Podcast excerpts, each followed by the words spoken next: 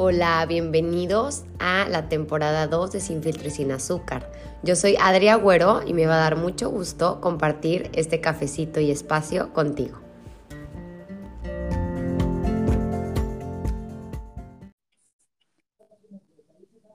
Hola, buenos días a todos. Bienvenidos a un episodio más de Sin Filtro y Sin Azúcar.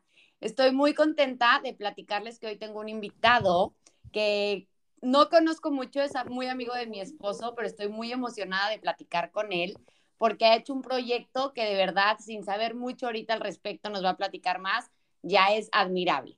Él es Gerardo Gaya y es el fundador y creador de una este, fundación a favor del autismo. Bueno, no sé si se dice a favor, pero más, se llama Iluminemos por el Autismo. Y bueno, pues es un placer tenerte aquí. Encantado, Adri. Gracias por la confianza antes que nada. Y por tu tiempo. Encantado, feliz de la vida. Oye, a ver, platícanos. Pues creo que si vamos a hablar de autismo, la primera pregunta obligada es, ¿qué es autismo? ¿Cómo lo definimos? Mira, a mí me gusta definirlo muy coloquialmente, ¿no? Porque al final del día para mí, y, esto es un tema de conceptualización y, y, conforme lo vas entendiendo, ¿no? Pero para mí es una, pues una, ahora sí que una característica más del ser humano, ¿no?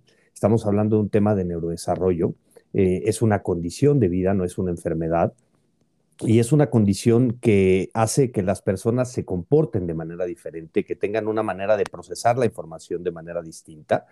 Eh, y, como te digo, para mí es simplemente eso, ¿no? Una condición de vida. Digo, técnicamente nos podemos poner muy, ahora sí que muy técnicos y explicar que es un bla, bla, bla, pero al final del día es una condición de vida, ¿no? Que afecta principalmente eh, las relaciones sociales, la comunicación, el comportamiento y em, la forma de interpretar los estímulos que arroja el medio ambiente, ¿no? Eh, hay mucho que hablar, sobre todo del tema de integración sensorial y sobre todo el tema de cómo procesan información y de formas de pensamiento, pero al final del día yo, como digo, es una característica más de la diversidad humana. Que me encanta, ¿no? Al final todos somos distintos y todos reaccionamos y procesamos las cosas distinto. Oye, a ver, yo sin saber mucho, obviamente, tengo entendido que hay diferentes niveles de autismo y he tenido la oportunidad de escuchar y ver alguno de tus videos que están por ahí. Y y escuchaba que en teoría hay como tres niveles, ¿no? Como moderado, leve y severo. Mira, la ciencia, la ciencia tiene que clasificar de alguna manera, ¿no? Pero a mí, a mí me gusta pensar que hay tantas formas de autismo como personas con autismo en el mundo, ¿no? Porque cada persona es eh, única, ¿no? Cada caso de autismo es totalmente diferente. Si conoces a una persona con autismo, conoces a esa persona con autismo, ¿no? Eh, y, al final del día, yo creo que nos vinieron con el cuento, ¿no? Sobre todo nuestra generación, eh, y no digo marcas ni culpables, ¿no? Pero en que todos somos iguales, y digo, no, todos somos diferentes. O sea, la diversidad creo que parte de lo que se enriquece es entender que a pesar de que todos somos diferentes y que somos únicos y extraordinarios, tenemos muchísimas cosas en común, pero es que no todos somos iguales. Una cosa es equidad y otra cosa es igualdad, ¿no? Pero al final del día todas las personas son distintas y diferentes. Se, que, se clasifica en, en, esos tres niveles, leve, moderado y severo, porque la ciencia tiene que clasificar de alguna manera pero al final del día, eh, y, me voy a saltar a lo mejor un poquito para el tema de intervención, eh, tenemos que entender el autismo para tratarlo correctamente, tenemos que entender a la persona y la intervención terapéutica como en cualquier persona, ojo, como en cualquier persona, ¿no? La educación, eh, el, crecimiento, las herramientas que les damos, pues tienen que ser alrededor de la persona, ¿no? Y, y tiene, y la intervención terapéutica tiene que eh, partir a partir del profundo entendimiento de la persona, de las características y de los retos que tiene. Que de igual manera es como cada hijo tienes que tratarlo distinto, tienes que conocer a esa persona, mm. que te funciona con uno no te funciona con otro. Supongo que es idéntico con un niño con autismo, ¿no? No lo puedes tratar como a todos los niños con autismo, ¿no? Exactamente. Y mira, a lo mejor es un poco más complejo, ¿no? Eh, el, yo siempre he dicho que la paternidad de un niño con autismo es la paternidad llevada al extremo, ¿no? Porque al final del día, retos como padres tenemos absolutamente todos, retos como personas tenemos absolutamente todos, ¿no? Aquí se exacerban algunos de esos retos, obviamente, ¿no? Y sobre todo cuando ves que, el entorno no es incluyente, que los retos eh, normalmente van en torno a entender qué es lo que tiene tu hijo, eh, conseguir los medios adecuados para poder intervenir correctamente, ¿no? Que bueno, no me quiero clavar en el tema, pero el tema de salud pública estamos muy lejos de donde deberíamos estar en tema de intervención de cualquier condición del no, no solo hablo de temas de autismo, ¿no? Eh, y se exacerban muchas cosas, pero sobre todo lo más retador creo es eh, la lucha constante con el entorno, ¿no? En, qué escuela va a ir, en qué colegio lo van a aceptar, ¿no? Va a tener un trabajo, etcétera, etcétera. Y eso es lo que creo que se exacerba eh, cuando hablamos de, de, pues de cualquier condición de vida. Sí, y justo esa es la parte, como te comenté y platicábamos un poquito, este, este podcast lo creé para hablar de temas que por lo general son incómodos, lo pongo entre comillas porque para mí no son, pero para mucha gente sí. Y justo ahorita que mencionaste esta parte de cómo, cómo se va a desarrollar allá en ese mundo que no está preparado para incluir a gente con condiciones distintas. Y eso es justo en lo que quiero como romper ese hielo de, de entrada como sociedad. A mí como persona me pasa que, como te acabo de decir, yo no tengo pelos en la lengua, yo soy muy clara, muy directa y a veces llego y alguna familia que tiene un hijo con autismo y yo pues me quiero acercar y saludarlo como a todos los demás pero luego veo como una mirada tensa de, ay, no, no me acerco, sí me acerco, y como que yo digo, híjole, ¿por qué no platicamos un poco más libre? Como, oye, es evidente que tu chavo tiene autismo, ¿no? Es como, me puedo acercar a él a saludarlo, te incomodo, o sea, como quitar este, pues esta incomodidad. Y, y tabú. Papás, tabú, exacto. No juzgo a los papás, porque ahorita, si, si te late, me, me compartes un poquito de la parte emocional. Supongo que es fuerte cuando te dicen, tu chavo tiene autismo y, y, porque es algo desconocido, más que nada, es algo nuevo, es algo desconocido y todo lo desconocido al principio asusta, da miedo, ¿no? O sea, ¿cómo le voy a hacer? Pero a mí me gustaría quitar este tabú de poderte acercar a la gente, poder preguntar, oye, tu chavo tiene autismo o poder platicar, ah, ¿qué creen si mi, mi hijo tiene? O sea, sin esta parte de, híjole, pues este tabú, o sea, emocionalmente, hasta como humanos, como sociedad, decirle, güey, I see you, o sea, me imagino, si yo soy mamá y como dices, si la paternidad es complicada y está cañón muchas veces, güey, ¿cómo te puedo ayudar a ti que todavía lo tienes a la tercera potencia? O sea, ¿cómo te ayudo como humano, como sociedad? ¿Cómo, qué, le aconsejarías a estos papás y, a, la, a la otra persona del otro lado? Mira, yo creo que, que y, el tema de tu podcast, ¿no? A mí me fascina porque existen muchos tabús, ¿no? Vivimos en una sociedad en donde eh, vamos por lo políticamente correcto, ¿no? Y muchas veces eh, con esto se crean más estigmas aún de los que hay. Eh, y no se puede tapar el sol con un dedo. Una de las grandes, eh, o de lo, del trabajo que hacemos como organización es poner el tema en la conversación pública, que forme parte de la conversación, en donde perdamos el miedo, que para mí el miedo es la primera barrera para la inclusión. Y ahorita si quieres hablamos un poquito más de eso, pero eh, estos tabús y estigmas vienen desde cómo nos, cómo crecimos, ¿no? Y te pongo un ejemplo. si tú de chico o chica ibas al parque con tu papá, con tu mamá, con tus abuelos, con quien sea, y veías una persona con síndrome de Down o con parálisis cerebral, o sea, nos educaron a decir, no lo voltees a ver. Es de, mala educación voltearlo con, por, o sea, voltearlo a ver y salúdalo, o sea, porque al final del día es una persona, ¿no? Y muchas veces estos tabús no nos permiten tener las conversaciones, uno, que nos hacen incómodos, ¿no? Por miedo, eh, dos, eh, no ver eh, más allá de lo que creemos. Y entonces se, crea esta tensión, ¿no? Un amigo mío dice que, eh, el problema no son los niños. Tú pones a cualquier niño de cualquier nacionalidad en un parque y van a terminar jugando. El problema es cuando llegamos los adultos con nuestros prejuicios, ¿no? Nos enseñaron a ver la discapacidad en general con lástima, nos enseñaron a ver la discapacidad como tragedia, ¿no? Y ni, ni lástima, ni tragedia, ni bendición tampoco. Ojo, circunstancia de vida, nada más, ¿no? Pero muchas veces el, el no tener esas conversaciones por mis propios miedos como persona, ¿no? Y es donde digo, la inclusión es vernos en medio, ¿no? Y cuando digo vernos en medio son tus miedos contra mis propios miedos. A lo mejor tú, eh, cuando yo llego a un lugar con Álvaro, mi hijo, que tiene autismo, a lo mejor te da miedo a ti preguntarme, oye, ¿qué tiene Álvaro? ¿Por qué aletea? ¿Por qué no habla? ¿Qué dijo? ¿No? En cambio, si tú llegas y me preguntas abiertamente, porque muchas veces, eh, y, ¿cómo te diré? O sea, lo he propuesto hasta empresas, ¿no? Por ejemplo, servicios, no digo, no digo marcas, pero eh, aerolíneas, ¿no? que dicen que no te preguntan cuando vas a comprar el boleto si tienes alguna condición de discapacidad por respeto. Y digo, ¿cómo? No, no, o sea, es que no me estás faltando respeto. Mejor pregúntame, porque de esa manera vamos a facilitar la relación cliente-consumidor, la experiencia del cliente. Lo mismo con las personas. Si tú eres incapaz o yo soy incapaz de llegar y decirte, Adri, mi hijo tiene autismo, ¿no? pues ¿cómo, y, de tu lado eres incapaz de o preguntarme, pues entonces resulta que no nos vamos a ver. Y pongo, me, gusta poner un ejemplo, ¿no? Que, viví en alguna etapa, ahora sí que de estos 10 años, ¿no? De vivir con un diagnóstico. Pero pongo el ejemplo de dos tíos, ¿no? De un lado de la familia tengo una tía que conoció a mi hijo cuando tenía 6 años porque vive, vive fuera de México. Y estamos del otro lado de la mesa, este, y nada más se le quedaba viendo, ¿no? y de repente me dice, oye, Ger, si, si, si le hablo, ¿me entiende? Y me volteé con una cara de que le dije, tía, ¿cómo? Perdón, pero si no es pendejo, y perdón mi francés, ¿no? Sí, no, no.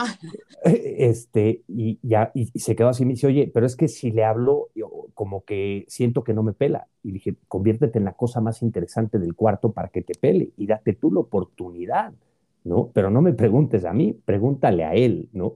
Del otro lado de la familia, tenemos un tío que convivió y convive muchísimo con él, porque incluso eran vecinos de una casa de fin de semana de mis ex-suegros, y em, eh, eh, obviamente está hipersensibilizado, hemos platicado del tema abiertamente N número de veces, ¿no? Y de repente un día se va Álvaro de fin de semana con sus abuelos y me marca el tío para decirme, oye, qué bien ve el chaparro, ¿no? Y dices, oye, se siente muy padre recibir una llamada como papá, se siente increíble que hablen así, ¿no? Pero cuando colgué el teléfono, haz de cuenta que me hizo clic una cosa que dije, a ver, a ver, qué raro, ¿no? De un lado, no tiene nada de información de autismo, mi tía, ¿no? Eh, no entiende, no la juzgo, pero pues simplemente era falta de información, ¿no? Y del otro lado, se tiene la información necesaria, por lo tanto, pues resulta que Álvaro está mejor en un contexto donde lo comprenden, donde lo respetan, etcétera, ¿no? Gente donde lo aceptan. O sea, imagínate la falta de respeto que yo llegue, te salude a ti, tienes una hija, ¿verdad? También. También. A tu hija y a tu hijo me lo salto porque no lo volteo a ver porque no lo va a. ¿Cómo, güey? O sea, a mí eso se me hace falta de respeto, ¿no? No volteo a ver y saludarlo y si me acerco y después tú me dices, Adri, no, no te acerques porque, ah, ok, no, no sé, o sea, romper esa incomodidad, ese tabú de, güey, como Pero muchas veces también como papás, y es donde digo, ojo, eh, la inclusión comienza en casa. Y la inclusión para, para tanto un papá ¿no? Una familia con un hijo con alguna condición de vida o del otro lado también, ¿no? Porque yo puedo enseñarle a mis hijos acerca de toda la diversidad humana y demás, pero se topan con un mundo que a lo mejor no es y a lo mejor los confundimos, ¿no? Pero em, eh, viene de los dos lados, ¿no? Y si yo soy incapaz, primero como padre, de aceptar un diagnóstico, de aceptar a mi hijo como es, porque muchas veces resulta que se vuelve más importante la condición que la persona, ¿no? O sea, yo no veo a mi hijo con autismo, yo veo a mi hijo, punto. Yo veo a Álvaro. Eh, hasta ahí, ¿no? Oye, que de repente puedo llegar a un restaurante y a lo mejor el de la mesa de al lado está un poquito incómodo, pues hoy ya tengo la madurez y a lo mejor las herramientas, ¿no? Para voltearme y decirme, oye, Álvaro tiene autismo, si te incomoda, dime y lo siento, ¿no? Porque este güey le fascina ir saludando de mesa en mesa. Cuando le digo, como buenos pensadores coloquiales, cuando le digo despídete de todos, cuando volteo se está despidiendo de los de la mesa de al lado y digo, ay, güey, no, literal, ¿no? Este, pero va de los dos lados, ¿no? Y, creo que muchas veces es, por un lado, mi miedo, como te decía, a, llegar contigo y decirte, Adri Álvaro tiene autismo, ¿no? Este, o, eh, y por otro lado, tu miedo. Y es donde muchas veces, fíjate qué irónico, para mí, una persona con autismo necesita apoyos, ¿no? Y una persona con autismo es una persona que va a requerir de ciertos apoyos en, en, en ahora sí que en diversas circunstancias, ¿no? Durante toda su vida. Y estos apoyos pueden ser muchos o pueden ser muy pocos, ¿no? Ahí es donde volvemos un poquito a la clasificación leve, moderado y severo.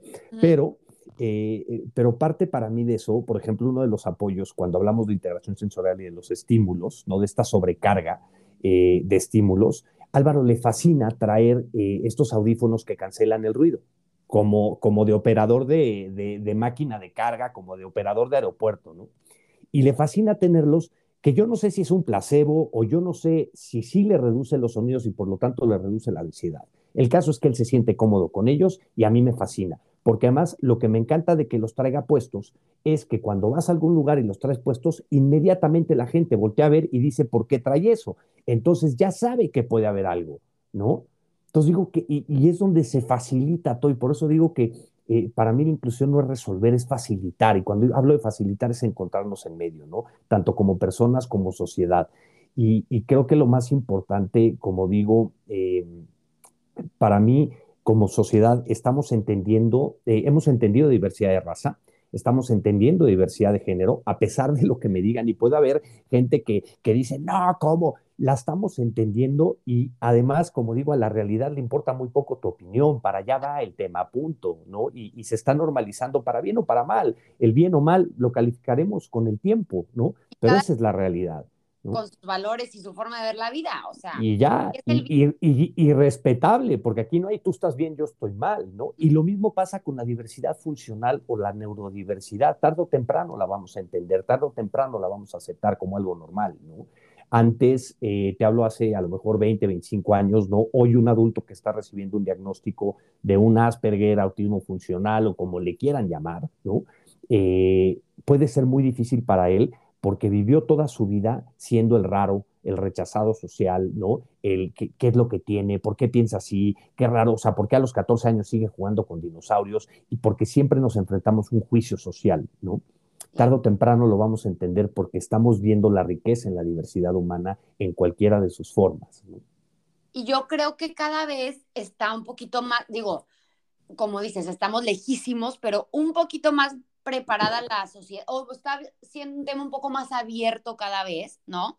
Y como te mencionaba hace, hace rato, de no juzgas al papá de aquel lado que se pone incómodo, ni a la persona de acá, pero justo por eso quise traer el tema a la mesa de, hey, los que nos estén escuchando, si tú tienes un hijo, si tú te acercas a alguien, sin juzgar a ninguna de las partes, poder romper ese, esa tensión que se genera, ¿no? Y como sociedad, me encantó ese, ese consejo que diste de, güey, ¿cómo no voltearlos a ver? Claro, todos nos decían, me acuerdo perfectamente mi mamá de, vente para acá, o sea, como, no, no impongas incómoda a la mamá. Y no eran mala onda, ¿no? Y te platica, sí, es que él tiene, y, y como, ay, pobrecito, ¿no? Y me encantó ahorita como lo describiste de, ni es un pobrecito, ni es un regalo, porque también mi gente, no, son un regalo de vida. Me imagino como papá debe de ser fuerte al principio y en lo Por que supuesto.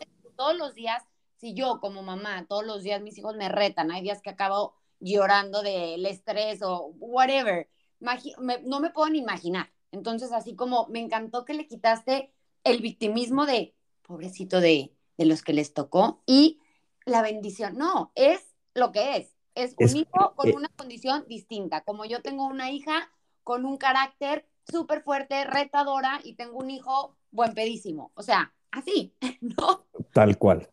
Y fíjate que, sucede algo también, y a mí me gusta pensar que por lo menos vamos para allá, ¿no? Porque estamos hoy, em, hay un video que me encanta de, de, una organización latinoamericana, cuando habla de discapacidad, que dice, si uno de cada siete personas, que es la estadística mundial, tiene una discapacidad, ¿por qué en uno de cada siete en tu escuela? ¿Por qué en uno de cada siete en tu trabajo? ¿Por qué en uno de cada siete en tu gimnasio? ¿Por qué en uno de cada siete en el café? ¿No?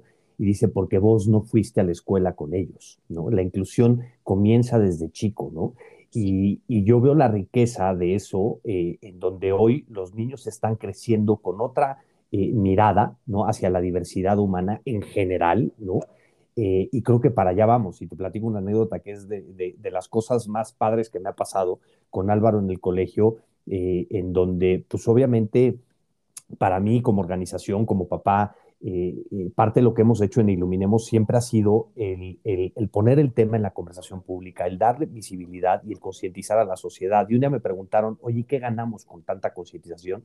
Y dije, pasar de un, ese niño necesita una nalgada, de un juicio social, a un, oye, ¿te puedo ayudar en algo? A través de la comprensión y de la empatía, ¿no? Y te digo de estas, eh, eh, de las mejores cosas que me han pasado en la vida. Un día em, hemos trabajado mucho con el colegio desde hace muchos años eh, en temas de concientizar, de sensibilizar a los niños, ¿no? Que muchas veces nos preguntan, oye, ¿cómo debo de explicarles a mis hijos de autismo? o de síndrome de Down, ¿no? Y digo, a los niños no tenemos que explicarles qué es el autismo, qué es el síndrome de Down. Tenemos que enseñarlos a aceptar las diferencias como seres humanos, ¿no? Porque son niños, O sea, los prejuicios los tenemos los adultos. Total, llego un día eh, al colegio, a una actividad de padres, todavía ahora sí que en la, en la pre-pandemia, y este, entro al salón y están corriendo todos los niños ahí, te hablo de un salón de clases de nueve años en ese momento, ¿no?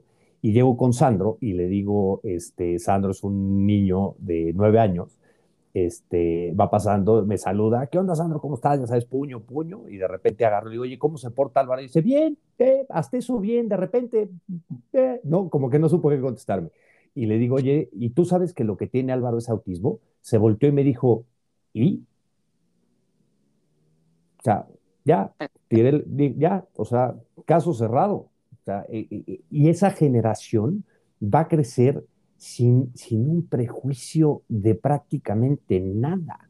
O sea, esa persona, ese Sandro, esa generación, esos niños hoy en día no van a discriminar ni por raza, ni por género, ni por condición de vida, que creo, y está además ahora sí que estudiado científicamente, que, que una sociedad diversa eh, se enriquece mucho de la diversidad en todos sus, ahora sí que en todas sus aristas. Ese es un regalazo de vida, creo que a los niños y, y híjole, de veras que, que, lo que están haciendo con, con la fundación es admirable porque, híjole, en muchísimas cosas digo, es que sí, o sea, ¿por qué no tratarlos como un niño más, una persona más, no? Pero es esta falta de información y, y es estos dos lados y, y es esta cultura y esto que nos han metido en la cabeza pero me encanta y, ojalá muchísima gente nos esté escuchando. Y yo tengo, fíjate que el recuerdo de dos amigas que tenían un hermano con síndrome de Down y era un niño más en su casa. Me acuerdo de toparme al hermano de mi amiga en el banco haciendo un depósito y yo decía, o sea, bravo, bravo y que toda la gente, que toda la sociedad, que empecemos a, incluirlos, a verlos en un mundo normal, ¿no? Porque, como dices, es un niño más con una condición distinta a la que conoces. ¿Y a quién ves, no? Al niño con síndrome de Down, a la persona, al síndrome de Down, o ves a la persona como tal, con sus características, con sus retos, con sus desafíos, con sus virtudes, con sus defectos, como cualquier otra, ahora sí que como cualquier otro ser humano, ¿no? En la faz de la Tierra. Me encanta, me encanta. Oye, y ahora una parte más que, que a mí me ha pasado, que he escuchado historias como ¿Cómo, qué consejo le darías a alguien que tiene la duda? Ya ves que dicen como mi hijo está en el espectro, o sea, se refieren a, tiene algún nivel de, autismo, ¿no? ¿Qué, cómo, cómo, ¿Qué consejo le das a una mamá con un niño chiquito, a unos papás, de qué podrías detectar para ver o con quién diagnosticas, con quién te acercas para detectar si tu hijo está dentro del espectro del autismo? Mira, yo creo que em, es un debate muy interesante, ¿no? Y, ahorita, y, ahorita te platico un poquito respecto a las conceptualizaciones también. Pero eh, el tema del diagnóstico, hay señales de alerta en el neurodesarrollo, ¿no? Que muchas veces el tabú, ojo, es lo que impide el diagnóstico temprano, ¿no? Porque ¿qué sucede en lo general? Eh, sospecho que algo no va bien con mi hijo, ¿no? 12 meses, 14, 16, 18 meses, hasta incluso 24 meses, o cuando es un tema bastante funcional, 6, 7 años. Pero sospecho que algo no va bien, ¿no? Y cuando sospecho que algo no va bien, ¿qué es lo primero que hago? Le cuento a alguien, ¿no? Oye, Adri, fíjate, en un cafecito de cuates, dijo, estoy preocupado porque siento que algo no viene bien conmigo. No, hombre, no te preocupes, ya hablará, ¿no?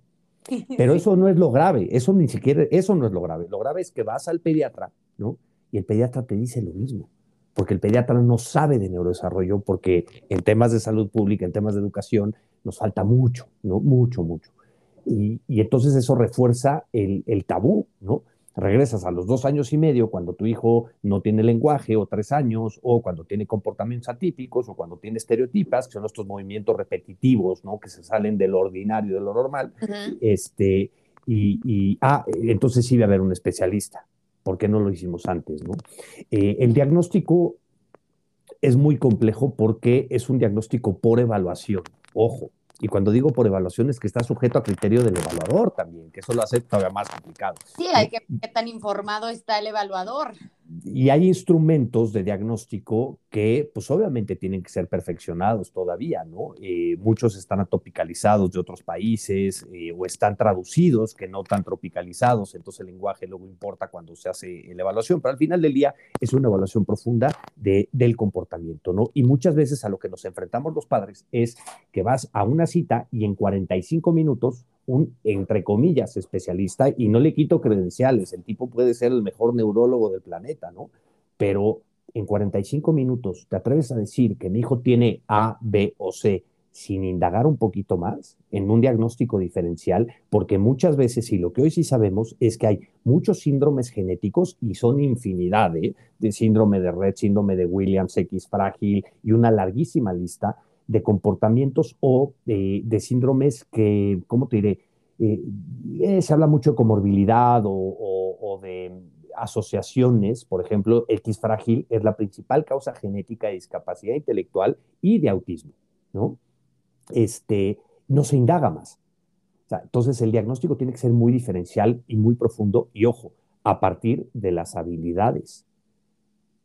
Y cuando digo de las habilidades, es una evaluación no del comportamiento, es una evaluación de las habilidades, de las habilidades. ¿Por qué? Porque si nos enfocamos en corregir un comportamiento, estamos privando a la persona de su personalidad. Si nos enfocamos en el desarrollo de competencias y habilidades, entonces podemos, pues de alguna manera, eh, pronosticar ¿no? o, asumir eh, que al final del día se trata de calidad de vida. Y siempre le digo esto a los papás, ¿no? O sea, a partir de un diagnóstico, ¿qué es lo que tienes que hacer?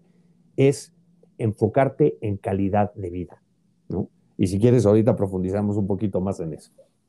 Calidad, no, sí, háblame más. Calidad de vida, meaning, ¿cómo la pasas el día a día? Mira, yo, yo eh, cuando hablo de calidad de vida, hablo de calidad de vida de la persona y de la familia, ¿no? Porque muchas veces eh, el mejor especialista, y te hablo a lo mejor de la Ciudad de México, una ciudad muy grande, o Guadalajara o Monterrey, ¿no? Este, o Querétaro, que ya hay un tráfico también bastante amplio, ¿no? No, no, hablo nada más de, de, de, ahora sí que México, Monterrey, Guadalajara. Pero resulta que el mejor especialista está a 45 minutos en coche de tu casa. Te vas a echar 45 minutos todos los días para llevarle una terapia de 45 minutos o de una hora y regresarte 45, o sea, estás estresándote una hora y media de tráfico a ti y a él por llevarlo a un especialista. Y es cuando me dicen a mí, oye, ¿quién es el mejor especialista en México? ¿En dónde vives? Porque, para, porque para mí es como el colegio. O sea, el mejor colegio es el que te queda más cerca de tu casa, cabrón. O sea, no, para mí. ¿No? Y, cuando y digo en acciones de calidad de vida, hablo también de vida independiente, porque muchas veces queremos forzar muchas cosas en intervención terapéutica, insisto, en diferentes temas y no nos enfocamos en la vida independiente y en la calidad de vida que sea funcional. ¿Para qué? Para la dinámica familiar. Porque muchas veces lo que nos pasa como padres es quieres quemar las naves, ¿no? Y, obviamente, pues es tu hijo, ¿qué vas a hacer? y no digo que esté bien ni mal, cada quien al final del día cada quien eh, acepta o, vive el diagnóstico o el proceso de aceptación, por llamarle de alguna manera, de distintas formas, ¿no? Y siempre he dicho, cuando esto que decías de mi hijo está en el espectro, mi hijo tiene autismo, mi hijo es autista, ¿no? Eh, al final del día, yo he llegado a la conclusión que el diagnóstico es aquello con lo que tú puedes vivir en paz como padre para hacer lo que tienes que hacer. Llámale Asperger, llámale está en el espectro, llámale es autista, llámale tiene autismo, como le quieras llamar. Al final del día, esa clasificación diagnóstica o esa conceptualización no define a la persona, no define a tu hijo, ¿no? Y entonces para mí es, y a lo mejor suena muy simplista, pero el diagnóstico es tan solo aquello con lo que tú puedes vivir en paz como padre para hacer lo que tienes que hacer. Y ojo, como padre de cualquier niño, para mí, que es intentar ser la mejor versión de ti mismo, hacerlo lo mejor que puedes, ¿no? Y serlo razonablemente responsable para tomar las mejores decisiones. Sí, no, y, cada, y, o sea, me encanta porque justo hice también un episodio con una psicóloga infantil que es como, ¿qué mamá necesita tu hijo? Mis, mis dos hijos tienen diferentes necesidades, diferente personalidad. 100%.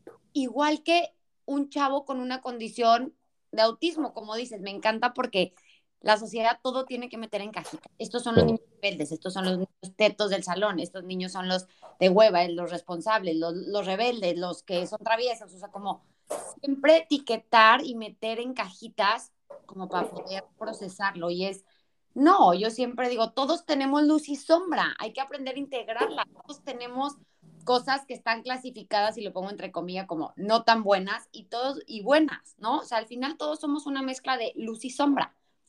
Pero, pero sí, me encanta y yo como mamá me identifico en, sí, claro, mis dos hijos no necesitan lo mismo de mí. 100%. Y yo sí algo, si algo he aprendido, y ojo, estoy muy lejos de ser el mejor papá para mis hijos, me queda perfectamente claro, pero al menos creo y lo intento todos los días, ¿no?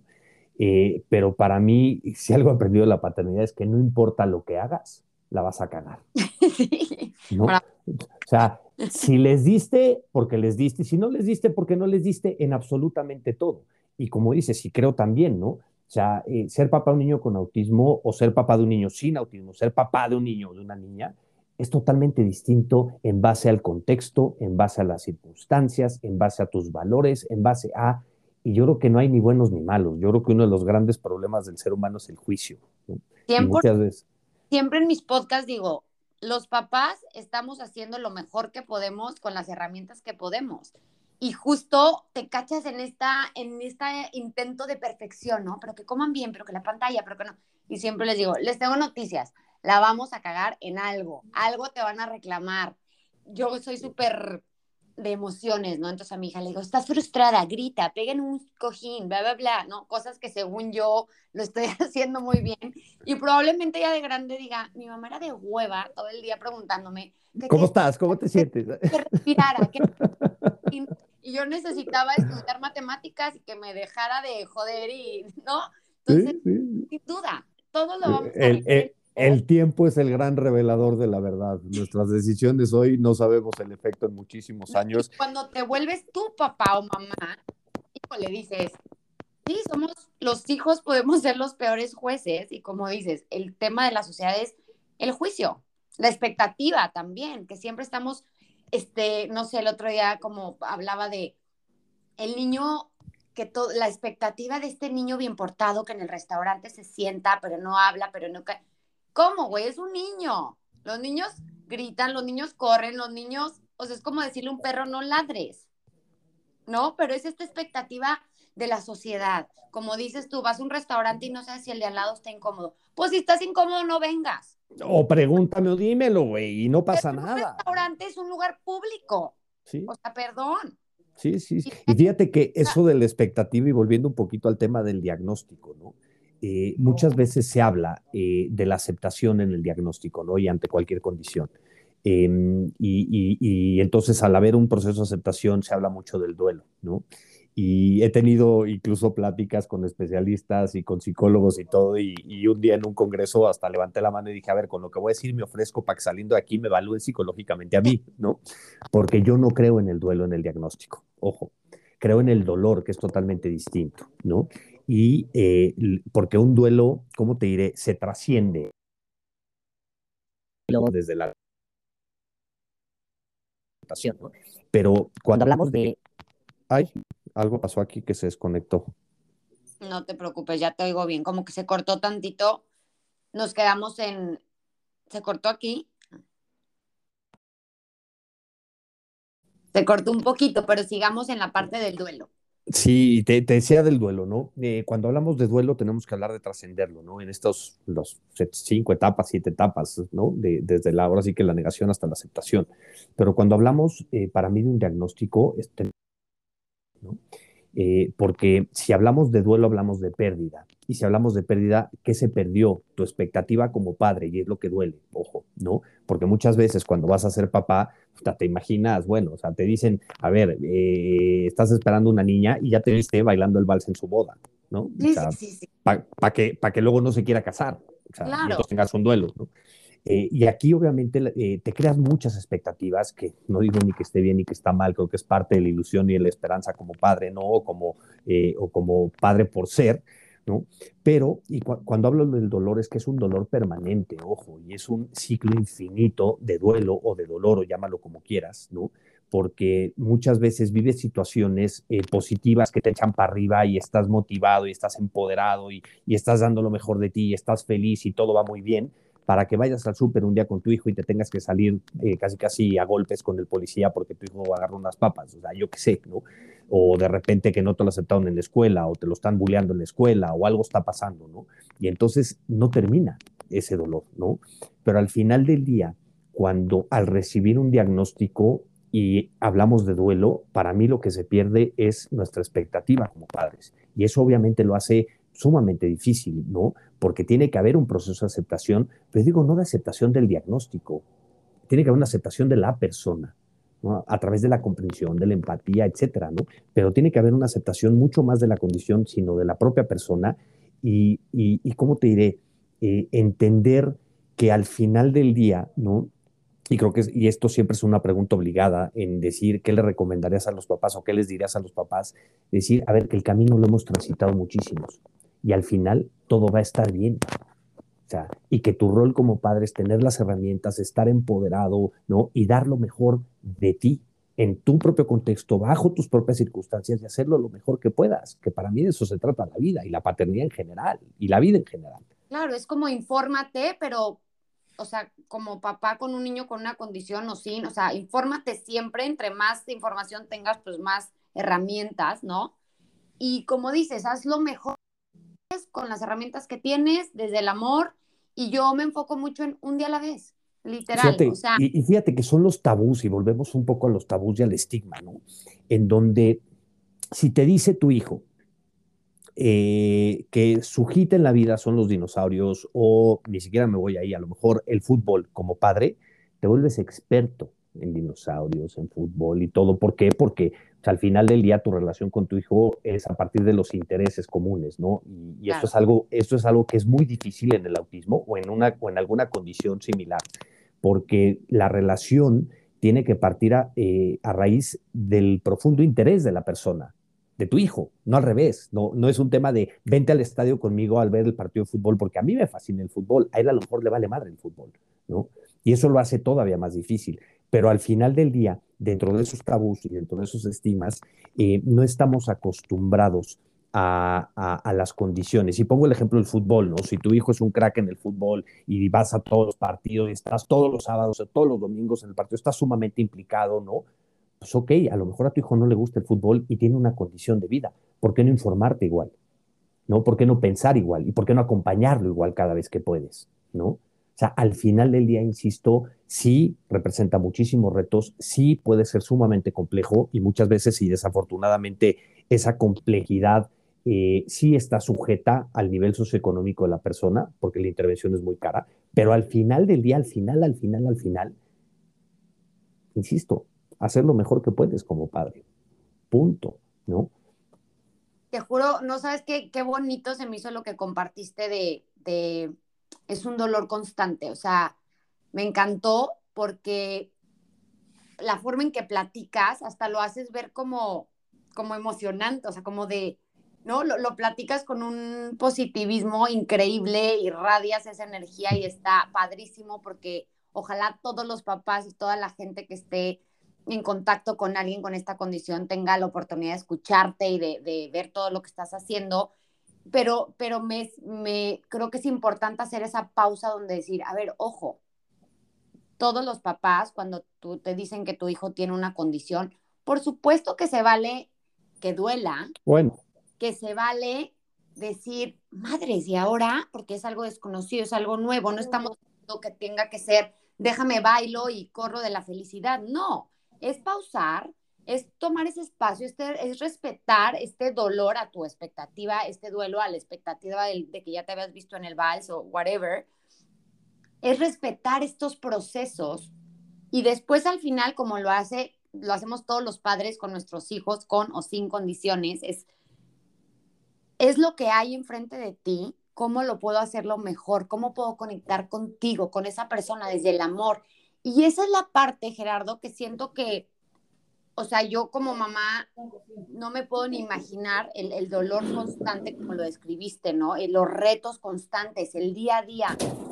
Y por eso, importante decir como, ¿cómo te puedo ayudar? Te ayudo, ¿quieres que me lo lleve un helado una hora para que tú puedas, no sé, irte a correr? ¿No? O sea, siento que, que es la parte que quiero como sensibilizar de, fuera de no voltees a ver, no lo pongas incómodo. No, abramos el corazón y voltémonos a ver y decir, güey, ¿cómo te ayudo? ¿qué puedo hacer por ti? ¿No? O sea, como que esa es la parte que siento que, que me gustaría dejar como súper valiosa de, please, abramos el corazón, quitemos el tabú. Sí es un tema difícil, sí es algo no esperado, es algo desconocido. Ah, infórmate, ve, abraza tu realidad y conecta con esa persona preciosa que tienes enfrente de ti. 100%. Y mira, yo creo que uno de los, eh, yo creo que el tema de salud mental está sumamente estigmatizado, ¿no? Y eso habla mucho de las emociones o del que como seres humanos creo que las propias emociones están estigmatizadas, ¿no? O, o más bien lo que está estigmatizado es el no hablar de ellas. Tengo miedo, tengo dolor, me duele esto, estoy frustrado, ¿no? Y a mí un día me preguntaron si odiaba el autismo y yo solo pude contestar cómo puedo odiar lo que ha sacado lo mejor de mí. Pero eso no significa, ojo, que a veces lo odio. Y eso no significa que duela. Y eso no significa que a veces quiera perdón por lo que voy a decir, ¿no? Y, que no se salga de contexto. Regalar a mi hijo. O sea, como decía la, una, persona que quiero mucho, la abuela de, la, abuela de mi ex esposa, que decía que de, que de bebés ves a los niños y dices, ay, es que me lo quiero comer. Y a los 14 años dices, puta, ¿por qué no me lo comí? ¿No? Completo. ¿no? Porque, porque yo creo que, el principal reto que tenemos como seres humanos es estas, eh, eh, no pelearte con las emociones, se vale venirte abajo, ¿no? O sea, se vale tener miedo, se vale sentir dolor, se vale estar desesperado, se vale estar frustrado, ¿no? Se vale mentar madres de la condición de tu hijo, sea la que sea, llámale Down, llámale eh, X frágil, síndrome de West, autismo, Asperger, llámale como llames, se vale mentar madres, porque sí creo en asumir eh, nuestra propia vulnerabilidad, entre comillas, y, y, la vulnerabilidad también hay que hablar mucho de ella, ¿no? Que es vulnerabilidad y que no, porque yo creo que hay mucho poder. Más, creo. No, y para mí hay mucho poder en, en, lo que consideramos malo, ¿no? En el juicio, en el, en el no lo sé, en el duelo, en el dolor. Para mí hay muchas cosas positivas que sacar de ello. Al final del día soy un idealista, ¿no? Y, pero pero eh, creo que está muy estigmatizado el hecho que como mamá eh, tengas un rol que cumplir, ¿no? Ahora sí que eh, eh, instaurado y metido en un chip por la sociedad en general, ¿no? Este, o por la paternidad, o por, por, por cómo te educaron. Y como papá, eres la persona fuerte, no puedes llorar. O sea, perdón, pero yo me he derrumbado saliendo de un consultorio, este, recibiendo noticias acerca de mi hijo. Me he derrumbado por completo. Y hay veces que quiero mentar madres y hay veces que me tiro una alberca y grito abajo del agua de la desesperación. Claro, pero lo que sí es que yo he encontrado que en mi miedo y en mi dolor mando yo, y he encontrado que en ese miedo y en ese dolor ah, puede haber un motor para hacer lo que tengo que hacer, y eso es para mí lo que me ha movido a hacer todo, pues todo esto y a, y aprender, y para mí estamos en constante evolución, el autismo está en constante evolución, la discapacidad y, las personas estamos también en, en, una evolución constante. Oye, y qué bonito lo que acabas de decir, ahí cuando dices a la gente que es un regalo, yo creo que esa es a la parte que se refieren cuando te dicen, es un regalo por lo que te hace a ti crecer como ser humano. Como para mí la maternidad ha sido un regalo, de, de voltear a ver mis propios miedos, de mis hijos me los reflejan todos los días. Todos los días. De poder decir un día, hoy no quiero ser mamá, y otro día, qué divino la maternidad, y corro con Así pasas, pasas de la euforia total y del éxtasis total al... ¡ah! Claro, y, yo creo que ahí es cuando la gente dice, es un regalo, ese es el regalo. El regalo que te da personal. Fíjate que hay una frase, Sharisa Gosmeister, una mujer adulta con autismo no verbal, que se comunica a través de, de, herramientas de tecnología, de una iPad de computadora, le preguntaron qué es el autismo y dijo un regalo disfrazado de dilema. Y me encanta. Es que sí, o sea, ahorita que decíamos hace rato de cuando la gente es una bendición, un regalo, es un regalo para ti como ser humano, por la persona en la que te conviertes. El amor, literal, como dicen, el amor mueve montañas. Y así como dices, si tu hijo le gustan los dinosaurios, te vas a volver el experto idéntico. Cuando tienes un hijo con esta condición, vas a voltearte para ver cómo puedes crear esta calidad de como de moverte desde el amor. Y lo que dijimos es que mucho de esto hablo en el podcast, es integrar todas estas emociones, no porque un día estés hasta la madre y dices, ¿por qué coño? Y lloras y gritas y te duele y yo, no signifique que no lo quieras, que no quieras estar con él, que sí me explico, y esta la gente no habla de eso, hasta las mamás al principio que no duermes un carajo porque estás dando pecho cada dos horas. Y entonces pues lloras y, ¿pero qué? ¿No estás contenta? Y es como, no, güey, estoy agotada, estoy agotada, nunca me imaginé que era tanta responsabilidad. Y cuando termine esa etapa, y cuando termine esa etapa, hasta la extraña. Claro, o sea, por eso es integrar estas emociones que hemos clasificado, como volvemos a lo mismo, hay que ponerlas en caja. No hay emociones buenas y malas, la emoción es energía en movimiento y así como viene se va, ¿no? Y yo creo que, que has de pasar por un roller coaster de emociones, pero tú... Eh, a eso, a eso me refiero, a ese infinito, ¿no? A ese duelo, ese dolor infinito, ¿no? Pero, pero porque es la vida misma. Y retomas todos los días y yo por eso siempre digo como este tema de escribir o de agradecer.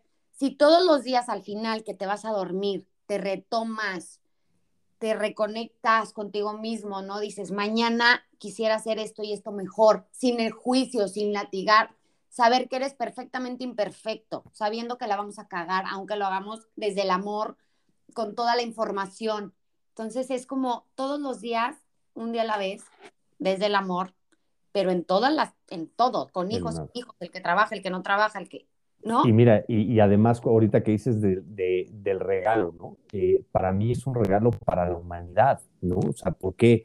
Porque eh, muchas veces cuando hablamos de inclusión educativa o de inclusión laboral, creemos, ¿no? Que, pongo el caso en primera persona, Álvaro, que el que más se beneficia del programa de inclusión que está en el colegio, eh, el mejor, el más beneficiado es Álvaro.